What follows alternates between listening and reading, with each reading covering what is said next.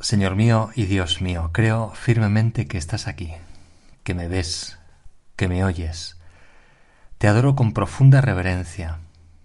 Te pido perdón de mis pecados y gracia para hacer con fruto este rato de oración. Madre mía Inmaculada, San José mi Padre y Señor, Ángel de mi guarda, interceded por mí. El Papa San Juan Pablo II escribió un cuento, bueno, Realmente es un fragmento de una obra de teatro que tituló El taller del orfebre, que dice así. Hubo una vez que una joven entró en una joyería con el propósito de vender su alianza. El joyero lo colocó sobre la balanza para comprobar el peso y con ello su valor. ¿Cuál fue la sorpresa de la joven cuando vio con sus propios ojos que la aguja de la báscula no se movía de cero? No indicaba ni tan siquiera un miligramo de peso. Atónita, escuchó cómo el joyero le decía Su marido debe estar vivo, en cuyo caso ninguno de sus anillos, tomados por separado, pesará nada. Solo juntos registrarán algún peso. Mi balanza de joyero tiene esa peculiaridad. No pesa el metal, sino todo el ser del hombre y su destino. Las alianzas de, dos personas casadas, solo juntas, registrarán algún peso, tendrán algún significado.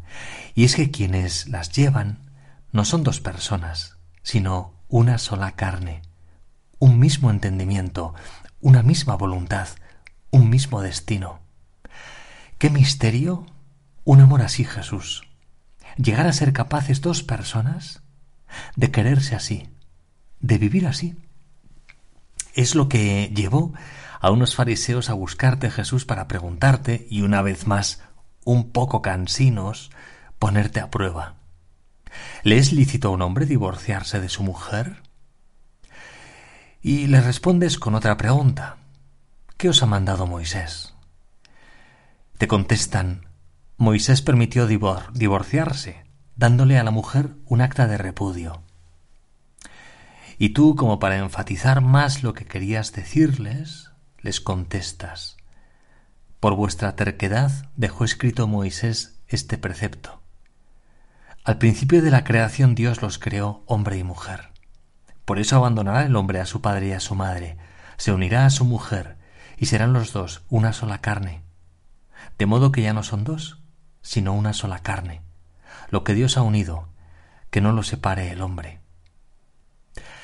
Es verdad que a lo largo de la historia del pueblo de Israel había motivos que permitían al varón rechazar a su mujer, como también es verdad que se debía a la dureza de sus corazones, incapaces de sortear esas dificultades. Pero ha ocurrido algo sin precedentes. Dios se ha hecho hombre, ha asumido nuestra naturaleza humana.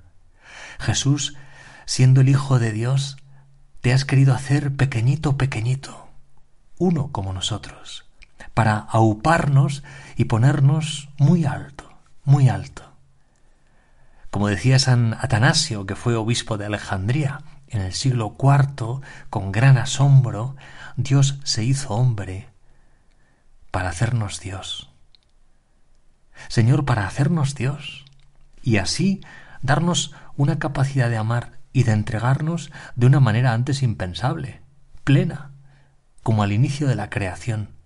Qué misterio tan grande y tan bonito que con tu encarnación, Jesús, al hacerte hombre como nosotros, has santificado el amor humano y has elevado la realidad del matrimonio nada menos que a un camino de santidad, de amor a lo grande.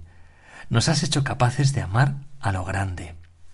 Y así, los anillos que los novios se entregan el día de su boda solo tienen valor partir de ese momento juntos, como sus vidas. Les recordarán a lo largo de la vida el deber de mantener encendida la llama del amor, una llama que se ha de, se ha de alimentar cada día habitualmente con cosas pequeñas, con detalles de cariño, con una mirada, una sonrisa, un mensaje, unas palabras amables, una pregunta de interés, el recuerdo de un aniversario, evitar lo que se intuye o se sabe por experiencia que le desagrada al otro, y tantos otros detalles que quien ama no deja pasar por alto. Saber también encontrar cada día un momento para mirarse a los ojos y preguntar al otro cómo está. Por eso el matrimonio no es un punto de llegada después de un tiempo más o menos largo de noviazgo, sino que es un punto de partida, una tarea por realizar entre los dos. Una tarea que vivida con generosidad irá sacando lo mejor de cada uno, con las limitaciones y las fragilidades que todos tenemos y de lo que a veces nos olvidamos. El día de la boda los novios se dicen mutuamente las palabras más bonitas que han pronunciado sus labios y también las palabras más bonitas que pueden salir de un corazón humano. Prometo serte fiel en la prosperidad y en la adversidad, en la salud y en la enfermedad, y así amarte y respetarte todos los días de mi vida. Serte fiel, amarte, respetarte cada día, toda una tarea por delante, no buscando la propia felicidad, sino la felicidad del otro. Y así es como uno encuentra la felicidad, porque la felicidad no es una conquista, es un regalo.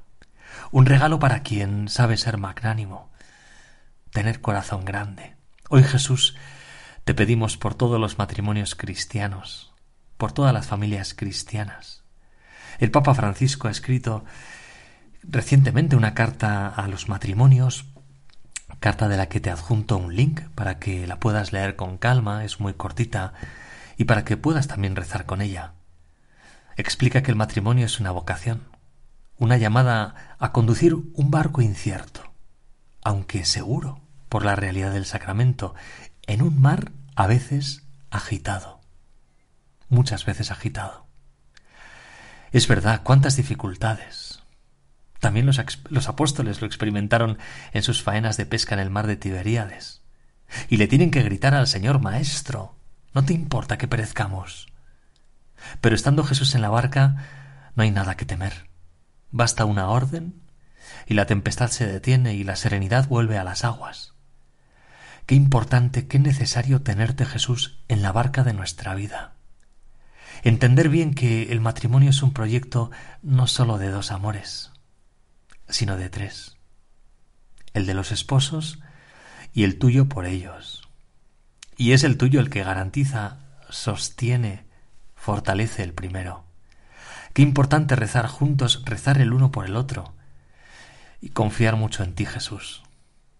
Solo así, enseña el Papa Francisco, solo así encontrarán la paz, superarán los conflictos y encontrarán soluciones a muchos de sus problemas.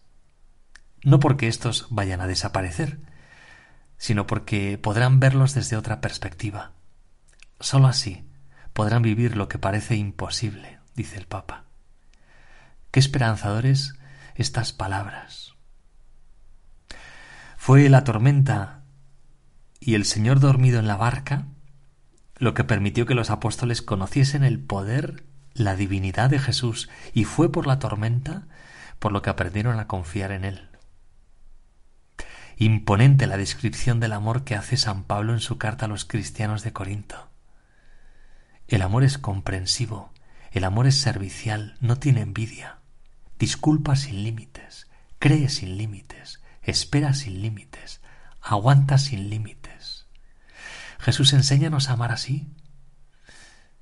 Enseña a los esposos a que se quieran así. Y a no extrañarnos o sorprendernos de que el amor requiere ser forjado con las dificultades de la convivencia, como el hierro. Es un material rígido, duro, pesado, y sin embargo, cuando se le somete a las altas, altas temperaturas y se le funde, pueden hacerse con él verdaderas virguerías. Jesús, ponemos en ti nuestra esperanza, la seguridad de que las dificultades pueden sacar de nosotros lo peor, pero también lo mejor. Que la clave, nos la enseñas tú, está en el perdón. El Papa de este consejo práctico, cuando surja algún conflicto, que surge con frecuencia, nunca terminar el día en familia sin hacer las paces. El perdón sana toda herida, también las heridas más, profundos, más profundas que uno tenga. Es la única manera de experimentar paz.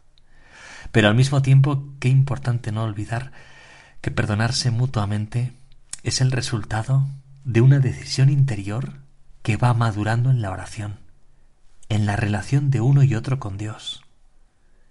Y que el primero que está dispuesto a pedir perdón y a perdonar no es el que tiene más razón, sino el que tiene más grande el corazón.